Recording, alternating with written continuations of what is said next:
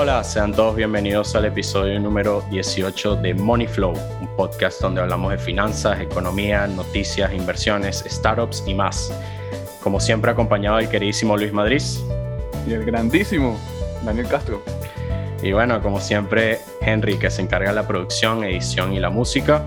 Y bueno, hoy el tema de hoy vamos a hablar de logística y tecnología. Para eso tenemos invitado que nos hablará de Lifted, una compañía que se encarga de analizar, organizar y optimizar mediante la tecnología envíos terrestres en gran parte de Latinoamérica. Pero antes de presentarlo, ¿cómo estás tú, Luis? Estoy bien, eh, bastante feliz, contento porque bueno, estamos ahorita trabajando en todo lo que es el proceso de, enseñar a las personas a, invertir con Invirtiendo con Flow. Salió un poco de Money Flow, así que bueno, darle las gracias a las personas que escribieron. Fuimos personas de 10 países en el mundo y bueno, eh, estoy interactuando con muchas temporalidades y muchos puntos de vista distintos, así que bueno, eso, eso genial por ahí. Eh, Daniel, la pregunta que bueno que me hicieron el, episodio pasado es dónde, dónde estabas tú, qué estabas haciendo, por qué no apareciste en el episodio más crítico del programa. Que, bueno, Sabes que, me extrañaron, me extrañaron, yo sé que sí. En verdad, en verdad creo que subieron los ratings, ¿viste? Creo que subieron los ratings y eh, no, no, tengo la data todavía, pero, pero sí creo que subieron los ratings. ¿Cómo estás tú, Daniel? Eh, no, excelente. Bueno, no pude acompañarte una vez más, la segunda vez que me pasa lastimosamente. Bueno, estaba un poco enfermo. Eh, todavía sigo un poquito fañoso, pero bueno, ahí, ahí vamos, para adelante, tú sabes, en verdad súper emocionado otra vez de, de, estar de vuelta y bueno, tener gente increíble que en Latinoamérica, de Latinoamérica que eh, lo que hace es crear un mundo mejor, ¿no? Eh, y bueno, Luis, también te tenía una pregunta antes de presentarlo. Este, mm, cuéntame un poquito de las nuevas adquisiciones de Moneyflow. Bueno, mira, eh, aquí un warning, warning, warning de, lo que estamos haciendo por ahí. Eh, bueno, ya tenemos, eh, primero invitar a las personas a que se nos unan a nuestra comunidad de, de Moneyflow, ya somos más de 400 personas por ahí. aquí abajo del podcast tienen siempre el link para unirse a la comunidad. También invitarlos a seguirnos en Spotify, sobre todo, que estamos creciendo una comunidad por ahí importante. he descubierto que el 60% de las personas que nos escuchan nos siguen pero falta ese 40%, así que denle el botoncito seguir al podcast, que eso nos puede ayudar a nosotros y es una forma de que se mantenga esto.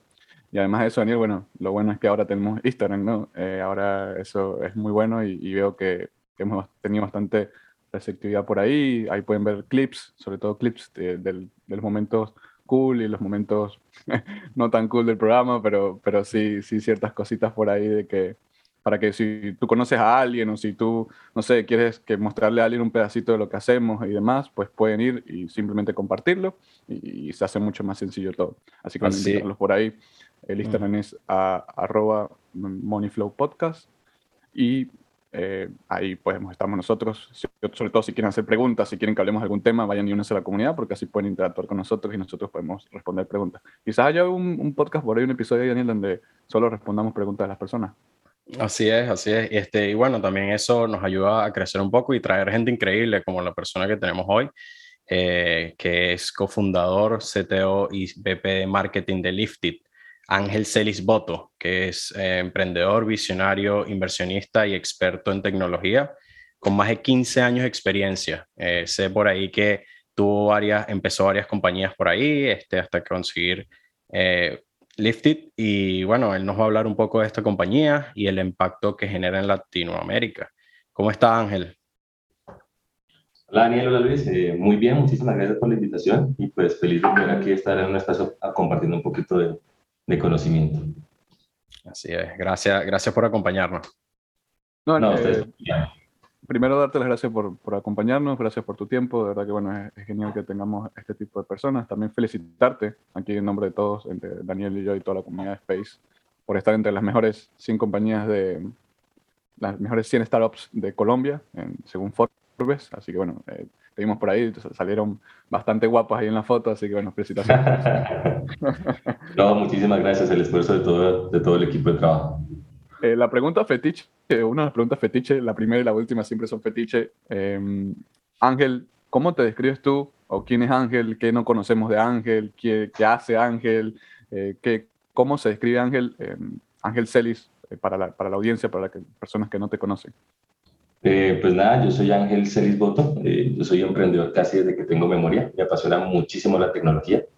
Creo que el Internet es un igualador de oportunidades y desde muy temprano me he dedicado como a crear compañías de base tecnológicas. Muchas han fracasado, ese fracaso se ha convertido en aprendizaje y pues eh, hoy en día estoy liderando varias compañías, una de ellas es Liquid, que ya les contaré un poco acerca de ellas, y pues yo creo, me considero una persona loca, eh, creo que las personas que creen cambiar el mundo son las que lo cambian, así que yo de mi parte lo intento, eh, y nada, pues eso es como a grandes rasgos lo que soy. Excelente, bueno, este, siempre es importante tener emprendedores en el mundo, ¿no? Porque esas son las personas que, que nos llevan al futuro y sobre todo en la parte de la tecnología. Eh, y bueno, la otra pregunta que te tenía como para empezar el programa también era este, que nos contara un poquito de Lifted y, bueno, todo el proceso que te llevó hasta llegar hasta donde están hoy en día. Seguro. Lifted es una compañía enfocada en la automatización de procesos logísticos. Básicamente lo que ayudamos es a personas eh, pequeñas y grandes compañías a hacer entregas eficientes eh, si tú tienes un e-commerce, nosotros nos encargamos de toda la distribución y garantizar experiencias de servicio épicas y pues a través de la tecnología hacemos que sea tan simple que en tan solo unos clics puedas coordinar miles y miles de órdenes de entrega y que lleguen en los momentos adecuados. Eh, nace eh, ya hace cerca de cinco años. Hoy está operando en cinco países de América Latina, Colombia, Brasil, Chile, México y Ecuador. Eh, más de 21 ciudades, tenemos presencia física. Eh, somos un equipo de cerca de 450 personas eh, y hemos recibido cerca de 40 millones de dólares de inversión. Y pues nuestra visión es que creemos que podemos mover Latinoamérica de una manera figurativa y literal. Y pues yo creo que, lo que todo lo que uno ve, todo lo que uno toca, todo lo que uno come pasa por la cadena de abastecimiento y pues en Bifty buscamos moverlo. Increíble. Luis, ¿qué dices tú con 40 millones de dólares? Conchale, con 40 millones de dólares creo que es, representa un, digamos, capital importante para una startup en Latinoamérica. Em, creo que es la primera persona, Ángel, que tiene una startup o ha conquistado el mercado eh, brasileño.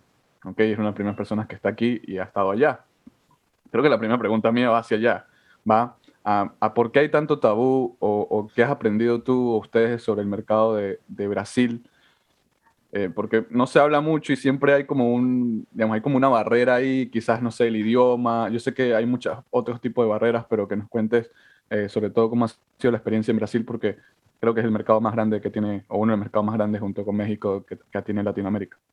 Sí, sin duda, y Brasil representa un reto bastante amplio, eh, no solamente a nivel de, de mercado, Brasil pues al final prácticamente es América Latina por sí solo, un continente se podría considerar del gran tamaño que tiene. Yo creo que ahí sí hay bastantes barreras, no solamente el tema del lenguaje, que la verdad es uno bastante fuerte, digamos, cuando tú tratas de coordinar un equipo de alto desempeño, pues busca generar espacios y comunicación entre todos, y cuando manejan otro idioma, pues esto se vuelve en algo que lo complejiza absolutamente todo. Eh, digamos, yo creo que a nivel de penetración de mercado es, es difícil entrar compañías que no sean de Brasil, y, eso lo complejiza, entonces toca conformar un equipo eh, de la región. Eh, pero pues al final yo creo que ahí es donde está una gran oportunidad, como tú dices, es un mercado enorme y pues, pues nosotros le apuntamos. Sigue siendo un reto, para serte honesto, eh, como equipo lo que te digo, creo que es un dolor no poder comunicarnos de la manera que quisiéramos con todo nuestro equipo de Brasil o que ellos pudieran interactuar con el resto de, del equipo. No, me imagino que debe ser complicado. Bueno, todo, todo negocio es complicado, sobre todo al principio, ¿no? Pero me impresiona que dices este, que han levantado 40 millones de dólares. Quiero preguntarte cuántas rondas de financiamiento han tenido, qué inversionistas importantes consideras que han tenido y cómo lograron llegar ahí, aparte, bueno, la gran idea que tuvieron, pero cómo lograron llegar ahí en tan solo cinco años. Ejecutando duro Vivimos de, como todas las startups, entendemos y transmitimos el principio de todo nuestro equipo de trabajo de que las startups es crecer, crecer o morir. Eh, y pues eso nos motiva a todos. Yo creo que lo que se requiere para crecer es querer. Pues en LinkedIn todos queríamos crecer y pues a eso nos hemos dedicado. Eh, nosotros hemos recaudado cerca de 40 millones de dólares eh, en cerca de cinco rondas de inversión. Llevamos en nuestra serie B, hicimos varias presemillas. nuestra serie A fue de 12.5, y nuestra serie fue cerca de 24 millones de dólares y es más o menos lo que hemos recaudado. Eh, algunos de nuestros inversionistas es Cambridge Capital, Mercado Libre, el Banco Mundial, eh, Monacis de Brasil, eh, entre otros son más de 140 inversionistas. hay personas naturales, pequeñas, como grandes compañías como las que acabo de mencionar, y pues nos ha gustado mucho trabajar con ellos precisamente por, por todo el conocimiento y know-how que tienen. Por ejemplo, Cambridge Capital, que hace parte de nuestra junta directiva, también son inversionistas de otras compañías logísticas de mayor tamaño en el mundo, entonces nos inyectan todo ese conocimiento y pues lo transformamos nosotros en optimización con tecnología y pues ha sido mucho también con el apoyo de nuestros inversionistas que hemos logrado capitalizar el crecimiento que tenemos en estos cinco años.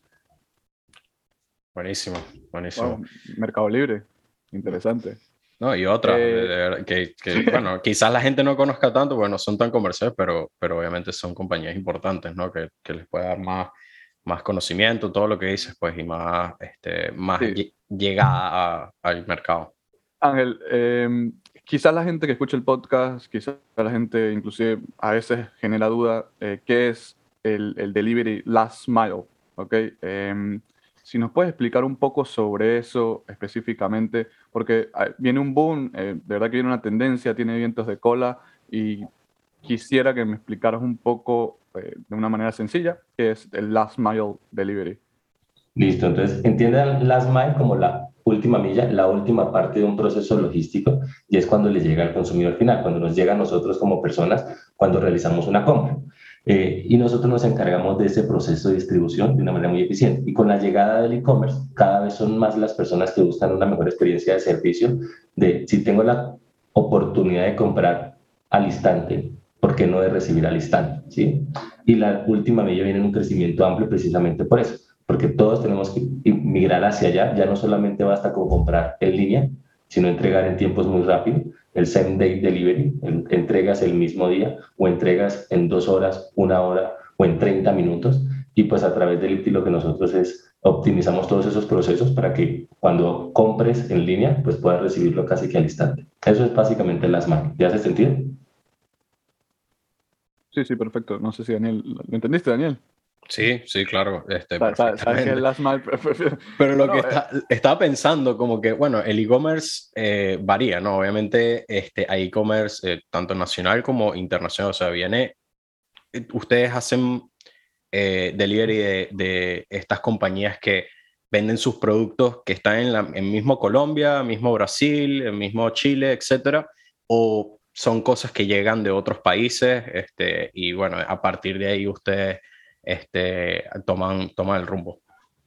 Ambas opciones, ¿sí? Ayudamos a personas naturales, empresas pequeñas o grandes compañías a hacer el proceso de eficiente logística. También trabajamos con otros operadores logísticos, digamos que recibimos mercancía en puertos eh, de compañías extranjeras y nos encargamos de la distribución acá en los países en los que nosotros operamos. Entonces, ayudamos en, en toda la cadena de abastecimiento. Estamos muy enfocados en el last mile, pero también ayudamos a las compañías en algo que se llama long haul, que ya son viajes de largas distancias, o también ayudamos en el first mile, y es cómo abastecemos las tiendas de nuestros clientes. Tiene sentido. Ok, gracias. Em, también, también, Ángel, eh, pasa o está sucediendo algo a nivel mundial y creo que eso vino a la raíz de, del, del post-COVID. Creo que, creo que eres una de las compañías que le benefició o le ha beneficiado todo el tema COVID, pero bueno, por todo lo que viene la cadena de suministros y, y demás. Mi pregunta, y, y, te pregunto porque existe ahora, ahora a nivel mundial existe algún tipo de crisis con la cadena de suministros. Hay problemas en los puertos, aquí en Estados Unidos, bueno, lo hablamos en el episodio pasado, aquí en Estados Unidos hay problemas con, con los barcos, hay un excesivo nivel de, digamos, e-commerce, globalización, hay, hay falta de escasez de, digamos, de vehículos de transporte marítimo, hay, digamos, fallos en la logística a veces en China porque cierran los puertos y demás. Eh, ¿Ustedes se han visto de alguna manera beneficiados o han, saben de esto o algún, ustedes han, digamos, cómo, cómo conllevan este tipo de situaciones que está sucediendo actualmente en el mercado? Porque creo que existió un boom luego del post-COVID y ahora como que no hay suficiente eh, personas o empresas trabajando en esto para que sea eficiente. Entonces te pregunto ahí cómo, cómo lo viven dentro de la compañía. Sí, sin duda. Yo creo que el, el, mundo no estaba tan preparado como pensábamos para, para el e-commerce. Llegó muy, muy, muy rápido y sobre todo en Latinoamérica. Creo que en Latinoamérica nosotros siempre pensamos de que eso que ocurre en Estados Unidos o en el resto del mundo se va a demorar mucho en llegar acá y la realidad es que no. Comenzamos a, a, a ver una tendencia de crecimiento bastante acelerada. Todas las empresas quieren migrar hacia allá porque ven grandes compañías como Amazon, Walmart o grandes competidores que sí ya están ofreciendo experiencias de servicio eh, de entregas inmediatas. Entonces, al final, a nosotros nos gusta también la oportunidad precisamente por eso, porque hoy cada vez son más las empresas que quieren brindar estas experiencias de servicio a sus usuarios. Eh, y yo creo que al final toda crisis se pudo transformar en oportunidad y eso nos ha beneficiado mucho a nosotros, pero también lo vemos como algo muy positivo en el sentido de que nuestro propósito, nuestra razón de ser es precisamente es cómo ayudamos a quien sea a poder hacer operaciones logísticas bastante complejas de las cuales pensaban que de pronto no iba a pasar. Imagínate tú como persona natural que tengas un producto y lo comiences a vender en línea y de la nada tengas miles de personas comprando. ¿Cómo garantizas que esos usuarios reciban su mercancía a tiempo? Nosotros nos dedicamos a eso y sin importar el tamaño de, tu empresa, pues lo hacemos eficiente. Claro. Y bueno, eh, algo que es un poco relacionado a eso que no hemos tocado, me gustaría hablar contigo de la tecnología, porque, este, bueno, eres CTO, que ahorita nos vas a decir lo que significa y este, cuáles son tus cargos allí y qué, o sea, cuál es tu experticia en la tecnología y cómo la implementaron en, en Lifted. Pues fíjate que como fundador, al final te toca hacer lo que sea, desde la persona que sirve los tintos hasta el sitio. Yo he sido director de operaciones y de tecnología en la compañía. Eh, el sitio significa Chief Technology Officer, que es el responsable de toda la tecnología y la automatización de los procesos. Eh, y pues lo que nosotros hacemos al final se trata de entender un proceso, cómo eso se transforma en un producto y cómo la tecnología lo que busca es automatizar para que se haga simple. Eh, la automatización al final se traduce en simplicidad, ¿cierto? Que, literal que en, un clic tú puedas gestionar múltiples procesos logísticos. Eh, y pues todo parte de, de, del entendimiento del proceso. Yo creo que el proceso es el sistema operativo de toda empresa y la razón principal de los equipos es optimizarlo para llevarlo a la automatización y la responsabilidad que tengo dentro de la compañía es crear los productos tanto internos como externos que permitan generar nuestra propuesta de valor en el mercado de hacer entregas inmediatas de una manera muy, muy, muy, muy simple.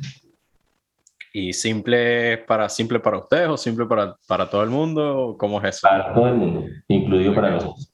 Digamos, cuando creamos nosotros la compañía, no teníamos absolutamente nada de tecnología nosotros no vendemos tecnología, sino que vendemos el servicio, ¿sí? Nosotros le decimos a nuestros clientes, entregamos inmediato, ¿sí? Entonces viene por una historia muy interesante y es cuando nosotros creamos la empresa, literal no teníamos nada, simplemente lanzamos una página web, invertimos 10 dólares y el mismo día nos llega una solicitud de servicio de necesito una entrega. ni, siquiera teníamos, ni siquiera teníamos vehículos. Entonces... Tú mismo eh, en tu carro, me imagino que... un Uber. algo así, algo así. En Latinoamérica hay mucho transporte informal. Eh, me acuerdo que mirábamos por la terraza del edificio y justo cuando nos llegó la solicitud había un transporte informal abajo que decía mudanzas ya carreras. Mi socio y yo nos miramos y fue como, corra arranque, mándame su ubicación en real time por WhatsApp y yo le comparto eso al cliente para que él tenga la experiencia del servicio de dónde está su mercancía y en cuánto tiempo llega y logramos cumplir esa oferta de valor.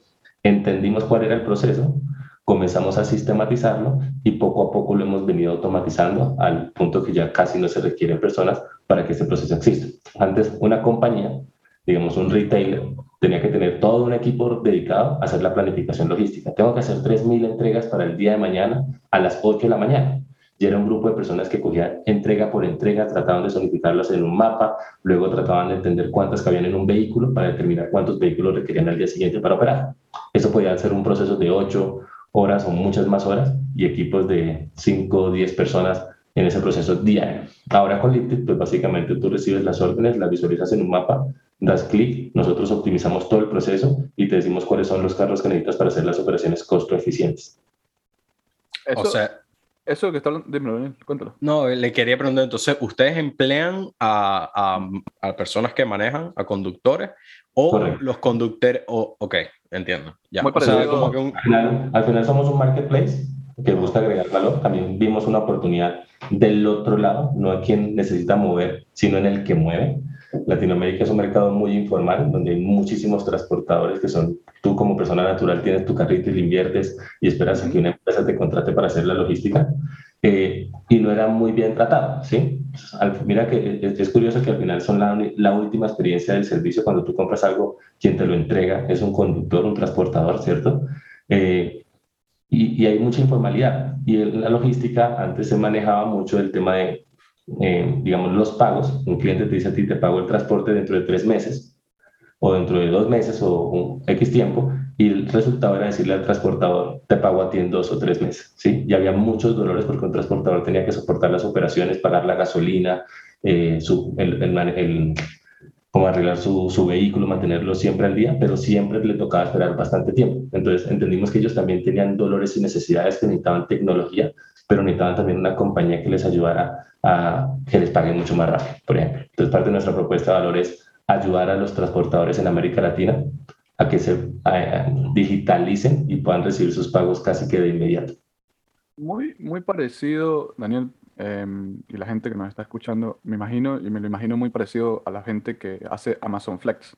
yo recojo, eh, trabajo en Amazon, eh, trabajo, la gente entiende un poco el proceso, es que bueno, yo voy a donde están las cajas, okay, muy, muy básico, me dan las cajas y después mediante la tecnología me dicen a dónde tengo que entregar las, las cajas mediante una app.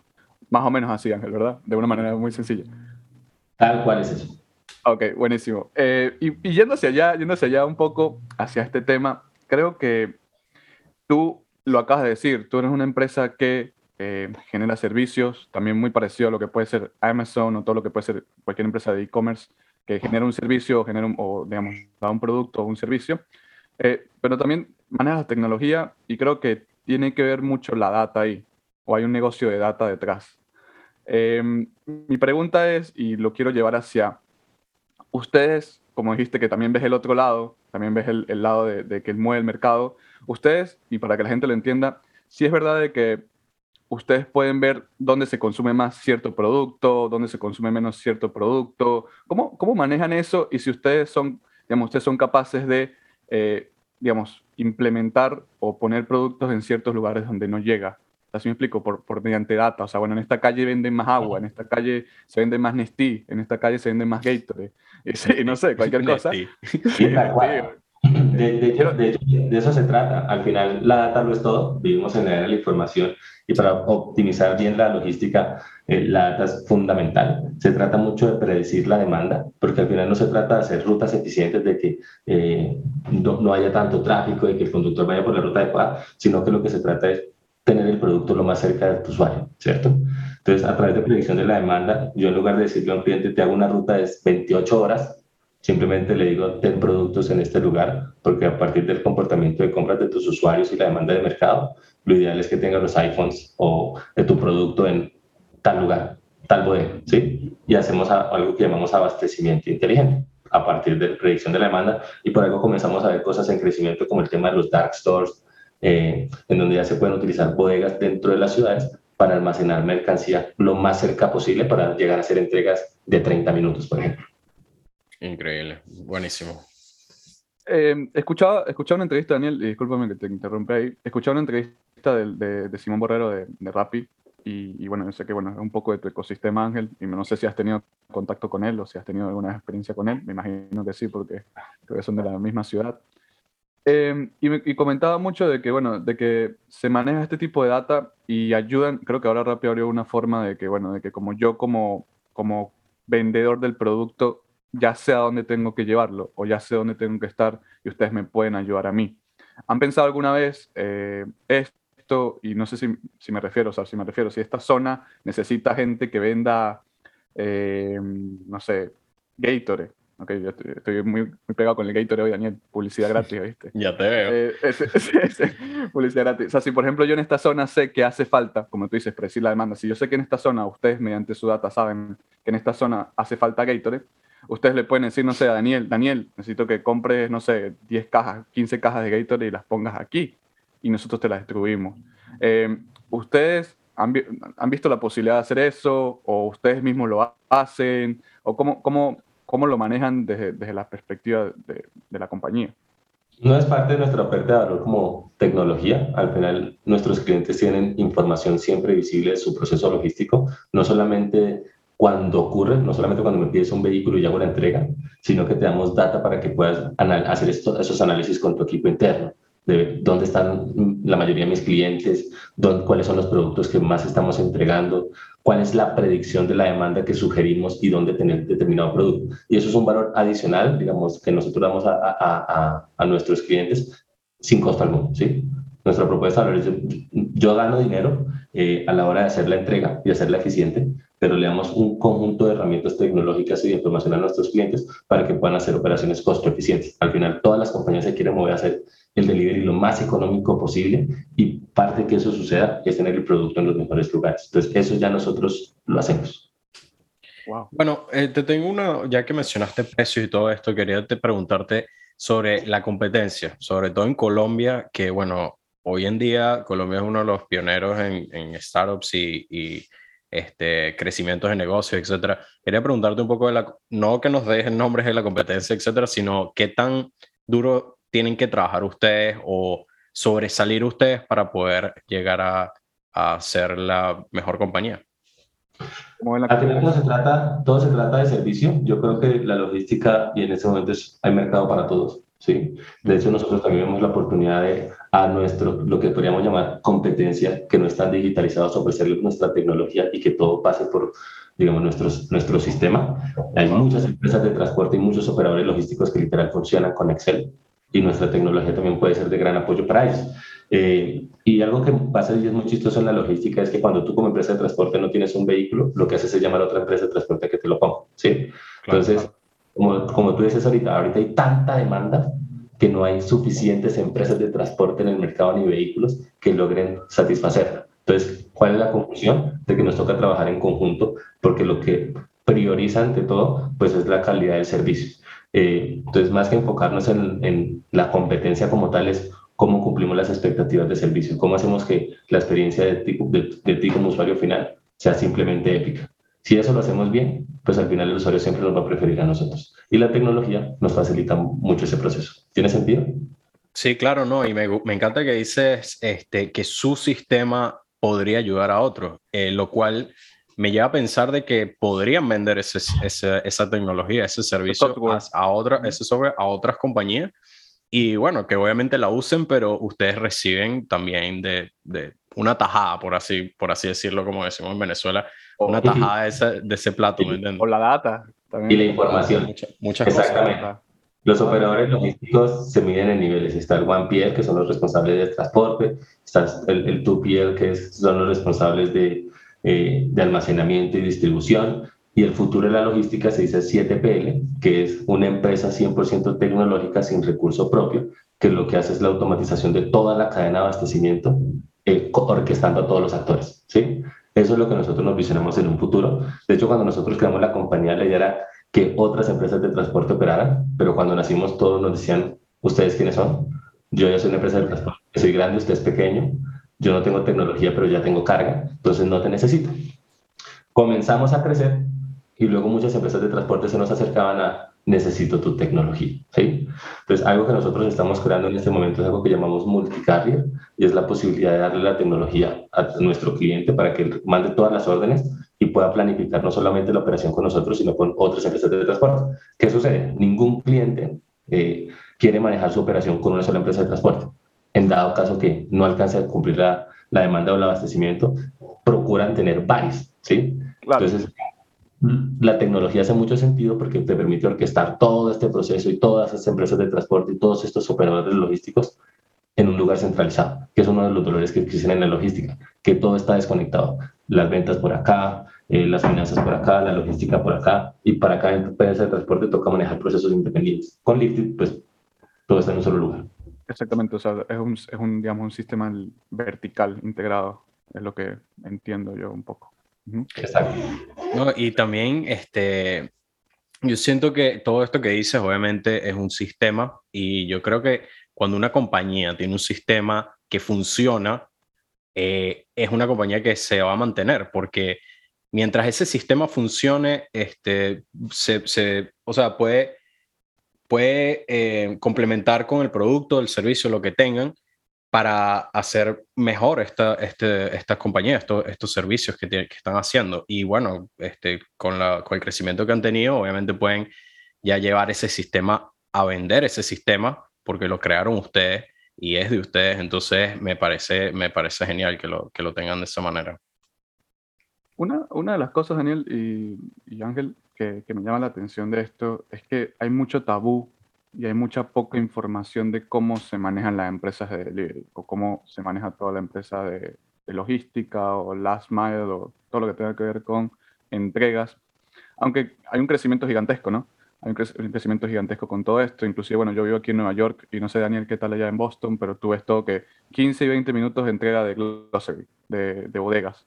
¿okay? E incluso te pasé ahí, hay varios artículos, varios problemas aquí en la ciudad de Nueva York, porque hay demasiado ya competencia y le están quitando todo el mercado las bodegas. Las bodegas tradicionales están perdiendo eh, su mercado. Y la pregunta para, hacia Ángel y, hacia todo lo que es Listy es, ¿cómo ¿cuántos deliveries tienen que hacer ustedes o cuántos, digamos, cuántos servicios, cuántas órdenes tienen que recibir ustedes para ya no estar, o sea, para estar break-even? Porque, ¿qué pasa? La mayoría de gente piensa eh, de que, bueno, Uber o este tipo, no sé, Lyft o todo este tipo de compañías eh, hace dinero con una entrega. Pero la verdad es que generalmente no es así. Uber subsidia, tengo datos de que Uber subsidia el 54% de todos sus viajes, Uber en el 2020-2019 tuvo pérdidas de alrededor de 15 billones de dólares, lo quiere decir de que queman dinero para poder hacer esas entregas porque la demanda es bastante alta y lo que quieren ocupar es como un, market cap más grande. Y, y, la pregunta es esa, o sea, ¿cuántas, cuántas órdenes tú dices? Bueno, esta es una, yo, yo sé que ustedes lo ordenan como por sección, como por municipio, o por, no sé cómo se dice, como por región. ¿Y cuántas, cuántas entregas tienes que hacer en esa región para que ya seas eh, para que ya generes profit o para que ustedes ya generen algún tipo de beneficio. Porque eso es llamativo, eh, es algo que la gente no sabe y la gente piensa de que, de que ustedes hacen dinero con la primera entrega y ya. No, pero en la realidad sí hacemos dinero con la primera entrega, sí. Wow. Al final, digamos, recuerda que nosotros trabajamos con transportadores informales, ¿cierto? Que están con su vehículo quieto y prácticamente son vehículos subutilizados que el hecho de que tú le des una entrega ya es un ingreso adicional y simplemente yo recibo el 20% de eso. ¿sí? Obviamente, digamos, entran los costos adicionales de, tengo un equipo de tecnología de 80 personas, ¿cierto? eh, estoy, tengo oficinas, tengo bodegas y eso incrementa los gastos, entonces requiere un volumen, pero pues al final en la logística se trata de, tengo un vehículo de determinada tipología, digamos una moto, una van, una tractomula, ¿cierto? Y cada una de ellas requiere un flujo de operaciones mensuales para llegar a la rentabilidad, pero eso pues eso variará mucho dependiendo eh, el tipo del vehículo y el tipo de carga, precisamente por el desgaste que tiene. Imagínate una van llevando todos los días rocas muy pesadas, pues el desgaste va a ser cada vez más amplio, vas a tener que estar reponiéndole y haciéndole un mantenimiento, diferente de la misma van llevando algodón, que no pesa nada, no hay un desgaste amplio para, el, para, para tu vehículo y pues lo puedes utilizar más. Entonces, hay muchas variables como para responder esa pregunta, pero en la realidad, digamos, parte de, de nosotros como compañía de las, de las prioridades que tuvimos para este año como startup es llevar a la rentabilidad. Hoy de los cinco países, de, la, de los cinco países que tenemos son rentables, no toda la compañía lo es, aún tenemos el reto de, de rentabilizar los costos, como lo que les decía, los equipos técnicos que son bastante costosos, eh, pero ya estamos encaminados a, hacia eso. Hablando, hablando de eso, este, ¿cuántos empleados tienen eh, formales? O sea, no, no, no transportistas, sino trabajadores de, de, de cuanto a logística y la, la compañía en general. 450. Directos. Wow, wow. Buenísimo. Y eso es eh, payroll, payroll, payroll, y todo o sea, a ellos, ¿o cómo es? Sí, señor, payroll, payroll. Ok, wow. perfecto. Ya nosotros contamos con 8.000 transportadores en América Latina. Esa era mi pregunta, ok, wow. Eh, 8.000. Sí, que si no hacen wow. parte de nuestra nómina, contrario, es una gran responsabilidad poder generar los ingresos que ellos esperan para llevar una vida eh, cómoda. Sí, Mientras claro, más y... transporte hagan, más, más dinero se llevan, me imagino. De acuerdo, que es lo que te decía, mira que hay mucha informalidad, un transportador tiene que trabajar hasta con 30 brokers en simultáneo para poder llegar a la eficiencia que ellos esperan y uno de los indicadores que nosotros tenemos en Glit es algo que llamamos el dollar retention y es cuánto de lo que espera un transportador al mes yo le logro generar, ¿sí? Mm. Cuando, cuando tú ves un conductor, puede que trabaje con nosotros como puede que trabaje con otra empresa, pero hoy nosotros mantenemos un estándar de que por lo menos el 50% de lo que ellos esperan al mes proviene de Glit. Wow, buenísimo. Eso, eso da un, digamos, da, da buena señal de, de, que el, es buena idea trabajar con ustedes de forma indirecta. Eh, Daniel, necesitas trabajo. Daniel, yo tengo una van allá afuera. Esto, yo tengo una van allá afuera que, nos podemos inscribir y, así mantenemos el podcast. Le damos, le damos, a Ángel la oportunidad de expandirse a Estados Unidos. dos, conductores aquí de los fines de semana. Nueva, York y Boston, claro. Buenísimo. Eh, mira, Ángel, eh, estuve leyendo, Daniel y Ángel, estuve leyendo y, y leía un informe de, de investigación que sacó Inwood Research y anticipaba, y lo leía porque me llamó la atención, que anticipaba un mercado global autónomo de entregas de última milla. ¿okay? Y anticipaba de que esto va a costar, o va a tener, el mercado va a tener un potencial crecimiento de 40 billones de dólares para el 2028. Ahorita está muy de moda el metaverso, está muy de moda la alta tecnología, toda la tecnología exponencial, la era digital y eso. Ángel, inclusive ahora estaba de moda, no sé si han visto, pero los drones, incluso creo que en Colombia está KiwiBot, no, no, no he tenido la oportunidad de conversar con él, o no sé si ha tenido la, oportunidad de conversar con él, pero eh, es llamativo cómo se están empezando a utilizar robots y, digamos, vehículos autónomos para hacer entregas, drones y demás. Y, yo sé que eso suena un poco futurista en Latinoamérica ahorita y eso, pero ya es una realidad, ¿no? Es una realidad de que, de que en algún momento va a llegar un dron y te lo va a entregar a ti en la casa, el paquete, y, y como consumidor lo vas a tener, y ya no va a hacer falta el conductor en sí. Mi pregunta es, Ángel, eh, ¿hacia dónde, cómo ves tú eso? Porque tú estás en el día a día del, mercado, ¿okay? ¿cómo tú ves esa evolución? Si alguna vez Listing está tratando, está invirtiendo un poco ahí en probar esos sistemas o, si existen algún tipo de robotización o, todo lo que es sistemas RPA en, todo lo que es el, la cadena o, digamos, en el, depósito o, qué sé yo, si un robot está viendo que incluso hay empresas que ahora como que te acomodan las cajas perfectas para que sea mucho más rápido. Eh, ¿cómo, cómo, ¿Cómo está trabajando Listed en esto? ¿O cómo lo ves tú?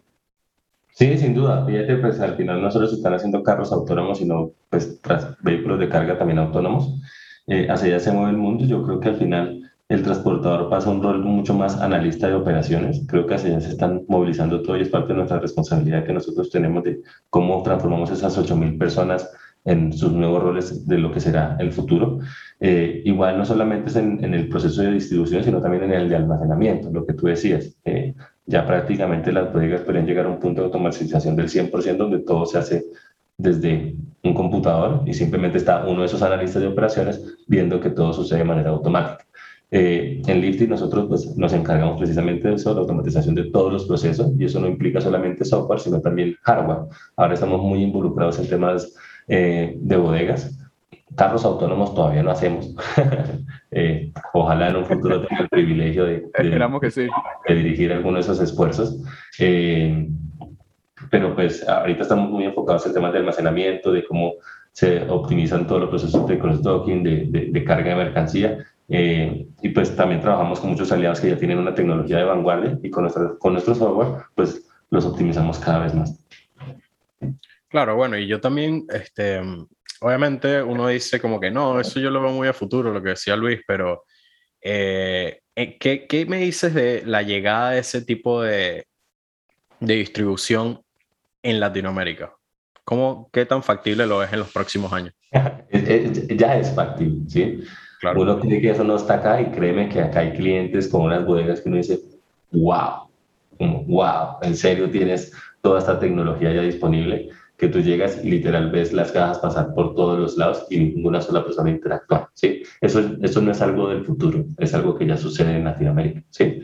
Mira, Amazon ya está en Latinoamérica, ¿sí? Y prácticamente sus centros de cross son bastante automatizados. Los de Mercado Libre, ni que se diga, son, son de última vanguardia, ¿sí? Entonces yo es algo que no veo en el futuro, sino que es la carrera en el presente de que todos se están moviendo hacia allá.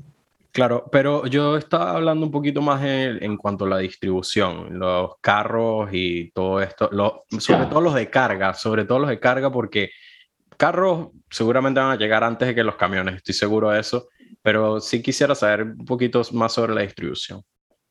Yo creo que aún, faltan bastantes retos, yo creo que son un tema más de, eh, de, de, legislación, por ejemplo, que se permitan los carros que se manejen solos, todavía es una conversación que no creo que haya avanzado en, en, América Latina.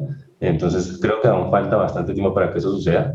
Más sin embargo, mira que sí están las, los pioneros, están empresas como KiwiBot, que son colombianos, en donde ellos crearon un robot que básicamente se encarga de hacer su distribución, no en vehículos grandes, sino en pequeños, pero pues al final es distribución. Entonces, Así se empieza. se empieza pequeño. No, de verdad que yo vi, yo vi, el video y quedé como que, wow, qué, qué cool que existe Kiwood. Incluso ahorita firmaron un, un, tratado con el gobierno de Arabia Saudita, una empresa colombiana, eh, firmando con los príncipes de Arabia Saudita, creo que Arabia Saudita, si no me equivoco, y, y me llamó mucho la atención eso. O sea, dije, wow, mete, que, o sea, mete el poder que tiene Colombia en el ecosistema de que estamos creando tecnología. No solo, no están eh, Ángel y, digamos, estos CEOs no solo están creando tecnología para, para Colombia, están exportando tecnología para todo el mundo y es algo bastante llamativo porque eso, y Ángel quizás sabe un poco más de eso, y también te quiero preguntar, y hacia allá voy, eh, antes no era así, antes el ecosistema no era así, antes el mundo no era así, y Ángel hablaba sobre que haya tenido fracasos, ¿no? Quiero que me cuentes un poco sobre qué app o qué creaste ahí tecnológico que fue un fracaso y que, y que me comentes qué, qué, aprendiste de eso o cuál fue la que más te dolió y demás, porque bueno, eso eh, son cosas que hay que hablar para que la gente vea que no, o sea, sí, creaste una empresa de 40 millones de dólares, como dijiste, o sea, una, una serie de 40 millones de dólares, pero que está evaluada en más. Pero quiero saber un poco de la parte de Ángel que, que fracasó antes de llegar allá. Pues fíjate que he tenido múltiples fracasos por diferentes motivos. Cuando yo empecé en el emprendimiento, pues yo empecé creando aplicaciones de tecnología y uno cree que la tecnología lo es todo y crea una aplicación y la pongo y ya el resto sucede por obra y gracia del Espíritu Santo y no es así, ¿sí? Eh, entonces yo creaba la tecnología y decía, wow, esto me quedó genial. Y nadie lo utilizaba, nadie lo compraba. ¿Cómo hacía ya el proceso de crecimiento, sí? Eh, y entendí que al final la tecnología no bastaba, sino que tenía que tener equipos de marketing, tenía que tener conocimientos de ventas, eh, luego tenía que entender conocimientos de finanzas, luego te das cuenta que ya no creaste una aplicación sino una empresa y tienes que tener procesos administrativos internos, tienes que tener recursos humanos y eso es un proceso de crecimiento. Yo creo que emprender más que crear empresas se trata de crearse uno mismo eh, y es un proceso de, de, de, nunca acabar, ¿sí? Eh, yo tenido que aprender de muchas áreas y al principio pues empecé pensando que solo era tecnología y me ha tocado pasar por diferentes, pero más sin embargo el principal reto que creo que uno como emprendedor tiene es encontrar los co-founders adecuados. Eh, es uno de los retos más difíciles que yo creo que muchas de las startups que he tenido que han fracasado no ha sido por mercado, no ha sido por oportunidad de negocio, sino que ha sido muy difícil encontrar los socios que se responsabilicen de una parte. ¿sí? Por ejemplo, yo soy el sitio, yo me encargo de la tecnología y la automatización de los procesos, pero tú como mi co-founder tienes que ser responsable de otra cosa. ¿Qué tal de las finanzas? ¿Qué tal de las ventas? ¿Qué tal del marketing? ¿Qué tal de recursos humanos? Y encontrar las personas que crean en ese propósito, que estén alineados en el corto y en el largo plazo, es, es un reto aún más grande que, que la empresa en sí misma. ¿Me hago entender? La directiva, la directiva alineada, eso, eso es bastante. Inclusive cuando tú hablas de, cuando hablas con las grandes, digamos, cuando hablas con Jake Combinator, no sé, Rock, Rock, Rockstar, todo este tipo de empresas que invierten en Venture Capital, siempre hacen mucha referencia de que eh, la idea la puede tener, digamos, Daniel y yo, o puede tenerlo cualquiera. Generalmente ellos invierten en la persona si es capaz o no de, de crear esa idea. Eh, también te iba a hacer una pregunta ahí, y es, bueno, Ángel, me comentaste que eres un poco, ya últimas preguntas, me comentaste un poco que eras inversionista, de que crees en proyectos, inclusive que vi que tu, tu Beacon o tu Linktree tiene como que ahí donde conversemos como de negocios, hablemos, háblame de tu negocio y tal. Veo que poco el ecosistema. Eh, Daniel, creo que tenemos unas ideas por ahí en el programa que también lo podemos, lo podemos hablar con Ángel. Ángel, cuéntame un poco sobre... Sí, hablemos un poco sobre Ángel, de, de, de, tu, de tu rol como Ángel inversionista, que, que, cómo has aprendido, qué has aprendido ahí, qué, qué, en qué estás invirtiendo actualmente. Eso, eso nos interesa un poco. Seguro. Pues al final, fíjate que lo que te decía ahorita, yo creo que más que crear empresas, también se trata de, de, de, crear equipo. Creo que ese es mi aprendizaje principal. Creo que cuando uno cree en las personas y les da confianza e invierte en ellas, pues grandes cosas ocurren. Entonces, he tenido la oportunidad de conocer grandes personas que tienen grandes ideas y pues eh, tengo algunos ahorritos y pues se los doy como que creo en ellas y eso se transforma en crecimiento. Eh, hay una, una, startup en la que invertí también, digamos, hago como una especie de cofondo, pero no estoy involucrado en la ejecución que se llama Con Larry, que fue una historia muy chévere de un chico que se me acercó de una charla que me dice, venga, tengo una idea, pero me ha costado construir la tecnología.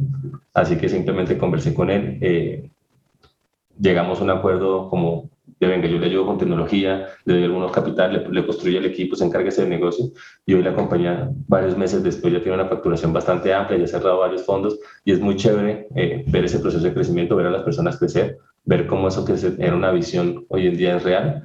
Eh, estoy invirtiendo en varios segmentos, me interesa mucho la economía de las pasiones, de hecho, eh, ese que tuve, que te mandé del ViewLink, es una de mis startups, es algo que estoy liderando en este momento, es una, una que acabo de lanzar. Eh, también ya levantamos capital y pues ahorita estoy invirtiendo en todo lo relacionado con economía de creadores de contenido, en e-commerce, plataformas de e-commerce SaaS eh, y en, en, el sector inmobiliario. Oh, en Protec. Protec, correcto. Uh, no, viste, Daniel, tenemos que tener más conversaciones con este tipo de gente. Sí, así, así es. No, pero me, me, me llama la atención que, bueno, todo lo que estás diciendo lo hemos hablado, Luis, el, el networking es, una, es un, una, el, un, elemento esencial en todo esto de crear compañías, etc. Pero bueno, nada, este, tú sabes, Luis, llegó la hora. Cuéntame. Llegó la hora, eh, bueno, está es el momento más especial del programa y bueno, lo, lo, conversamos y ya saben que se viene, se viene ronda de ideas eh, por Moneyflow. Eh, nosotros, este es un espacio, Ángel, para comentarte, es un espacio donde generalmente cada programa o cada, cada episodio nosotros creamos una idea de inversión con lo que estamos hablando regularmente, pero si tienes otro tipo de idea de inversión, lo podemos conversar. Eh, siempre comienza Daniel y además está penalizado Daniel porque no vino el episodio pasado, así que te escuchamos tu idea, Daniel. ¿Cuál, sería tu idea de, inversión? Bueno, va a, ser, va a ser sencillo, aunque poco creíble, pero Ángel, te recuerdo que esto puede ser tan futurístico como que nos vamos a morir, no existe todavía. En verdad, no se me ocurría, pensando, no se me ocurría mucho en, en, algo en el sector de distribución, este, pero, pero sí, obviamente, este, me gustaría que en el futuro este, haya un, un, un, no un sistema, sino una tecnología muy avanzada en la que, en la que, bueno, simplemente tú compras y al día siguiente, ¿sabes? Aparece en tu casa como una teletransportación. Pero no, en verdad no, no tengo una idea así de lo, de lo mejor ahorita. O sea, me estás diciendo que tiene una compañía de teletransportación de materia. Eso es lo que me estás hablando. sí, exacto. bueno, puede ser, puede ser, no, inclusive lo que Daniel está cool porque lo puedes, lo puedes implementar, no sé, en el metaverso y hacer una compañía de delivery en el metaverso y, a, y ofrecérselas a las desarrolladoras como Roblox o qué sé yo. Bueno, pero hay que hablar un poquito, hay que hablar de eso en el metaverso, Luis, en otro, en otro podcast, porque yo tengo sí. un, un, par de cosas que, sabes, que he pensado últimamente desde que, desde que esta gente en Facebook hizo esto de, del metaverse, eh, que es súper interesante, pero pero me sí. parece súper antisocial también. O sea, me parece como que, bueno, bueno depende yo, cómo no lo, lo uses. Tan, sí, depende cómo lo uses. Eso, la tecnología es así. Eh, después ni sea, comes y estás todo flaco ahí pegado en la cosa. De... Pero bueno, después hablamos de eso. hablamos de eso. Mi, idea, mi idea va con, con Last Mile. ¿ok? Estuve leyendo y est estaba leyendo sobre una compañía que cerró ahorita recientemente una serie de inversión A con 33 millones de dólares. Es Sprint Health y me llamó mucho la atención de que, no sé si la conoce Ángel, pero Sprint, Sprinter Health es como que eh, healthcare en last mile, sobre todo para las pruebas de COVID o esto, cómo te llega a tu casa de una manera rápida. También vi, hay un momento con 23andMe que salió en la bolsa de valores, que es como que tú haces una prueba de ADN y te puede decir a qué factores tú eh, o tu salud están posiblemente eh, con tu ADN, te puede decir, bueno, eh, puedes tener más riesgo en esta, con, no sé, con este tipo de cáncer, no, no deberías consumir esto, qué sé yo, ese tipo de tecnología yo sé que es un poco futurista. Y me llamó la atención que invirtió el CEO de DoorDash, Tony Hu. O sea, DoorDash está invirtiendo ahí. Eh, o sea, el CEO de DoorDash, que me imagino que ve algún tipo de tendencia. Y, y, dije, bueno, ¿por qué no hacer un last mile, pero anichado? Que sea con un solo nicho, con un nicho de mercado específico. Y se me ocurrió la idea de las mascotas. Creo que las mascotas vienen en un alto crecimiento. Creo que todavía por ahí, y me he dado cuenta de que la gente que tiene mascotas tiende a gastar mucho dinero en las mascotas y no sé, ¿por qué no crear un last mile, pero solo de mascotas? ¿Sabes? Que te lleguen 15 minutos la, comida, la comida de tu perro. Porque no sé, tienes que salir a una reunión y toma, te envío el, el perro en 15 minutos con un last mile. Y, y, hacer un centro solo de mascotas, porque sí, eh, Daniel, la gente, la gente está teniendo más mascotas que, que, que bebés. No, yo sé, yo sé, Yo sé eso, pero Lucho, te lo juro que un momento pensé que, que, ibas a decir así como que, bueno, en 15 minutos tienes un Golden Retriever así en tu casa, un Poppy de bueno, eh, también puede ser, también puede ser, no sé, eh, lo, lo pensé por ahí y, y no sé, me, se me ocurrió esa idea y dije, wow, sobre todo porque analicé los números, tú analizas los números de las mascotas, cuánto han crecido en los últimos 20 años, tú ves cuánto es el dinero que, que o en promedio la gente gasta en una mascota qué tipo de persona o qué tipo de estatus tienen las mascotas, sobre todo aquí en Estados Unidos, Daniel, que sabes que la mascota es costosa. ¿okay? Y además que la gente se encariña, o sea, es una cosa, no sé, yo no estoy de acuerdo con eso, pero la gente piensa de que es su hijo, o sea, tal cual, y no sé, tienen jugueticos y vaina, y hay un mercado ahí que la gente, o sea, no, no, se está, no se está viendo o no se está hablando de eso. Hablamos del supermercado, sí, Walmart, Amazon y demás, pero bueno, anicharlo last mile en una población que tenga muchas mascotas, a mí, a mí, me parece, a mí me parece súper bien, buena idea, buena idea. Y, y, bueno, con lo que te decía, este, que pensé que me iba a decir que tenías un Golden Retriever fuera en tu casa en 15 minutos, fue porque eh, un muy buen amigo mío aquí en Boston, él quería un perro, quería un perro, y bueno, al final se, se fue a comprar su perro. Conoció a alguien en Miami, creo que fue, eh, que tenía muchos contactos. De, de, él quería un perro de raza, sobre todo, eh, era un German Shepherd, un pastor alemán. Y bueno, nada, está como que bueno, son caros aquí en Estados Unidos y tal.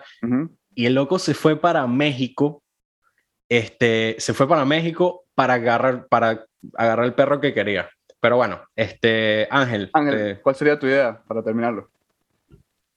Y yo ahorita estoy lanzando una plataforma, de hecho, eh, yo creo que hoy en día las personas pueden vivir de lo que les apasiona, ¿sí? Eh, entonces, hay algo que se llama la economía de las pasiones, de Creator Economy. Entonces, estoy creando una tecnología que permite a las personas conectar y compartir sus pasiones para que puedan monetizar y ganar dinero por ello. Esa plataforma se llama View. Eh, ahí fue la que te compartí, es muy similar al concepto del Linktree mezclado con un Patreon, con un OnlyFans, eh, que va a permitir que cualquier persona pueda compartir sus, digamos, sus habilidades y que las personas puedan simplemente patrocinarle y pagarle por ello. Nos está yendo muy bien, llevamos cinco semanas al aire, 20 mil usuarios y ya cerramos 500 mil dólares de inversión. Los invito a hacer su propio Biblink, por favor. Claro, voy, voy, voy, a hacerlo. Bienvenidos. Voy a hacerlo, voy a hacerlo, porque son 20 mil uno. Bueno, Ángel, eh, darte las gracias por, por venir, eh, sobre todo por asistir. Eh, antes que nada, para terminar, yo sé que bueno, estamos cortos de tiempo, pero si nos puede dar dónde te podemos contactar, o si la gente que quiera ver qué hace el lifting, cuáles son las redes del lifting, o tus redes, o, o lo que nos acaba de nombrar, cómo, cuál es el nombre, y que nos dé ese poco de información. Seguro. si desean hacer la logística eficiente, nos pueden encontrar en lifted.co. Si quieren hacer entregas al, al instante, les podemos ayudar en ese proceso con el mayor de los gustos. Eh, los invito a registrarse en vivo para que moneticen por lo que les apasiona. Me voy a crear su propio link y en lo personal a mí me pueden encontrar como Botico, tanto en Instagram, en Twitter como en View. Eh, y estoy totalmente disponible para todos. Soy un workaholic, me encanta compartir conocimiento y tener este tipo de charlas, entonces eh, a su total disposición. Bueno, nada, muchas gracias por la invitación, chicos. No, bueno, de nuevo, muchísimas gracias, Ángel. Este, bueno, nada, estamos en conversaciones para hablar ahora de View o otras, otras compañías que estés creando. Pero bueno, como siempre, nos pueden conseguir en Instagram, como les decía Luis al principio del programa, en Moneyflow Podcast guion bajo. Y bueno, este, como siempre, nos veremos en el próximo episodio. Moneyflowers, chao.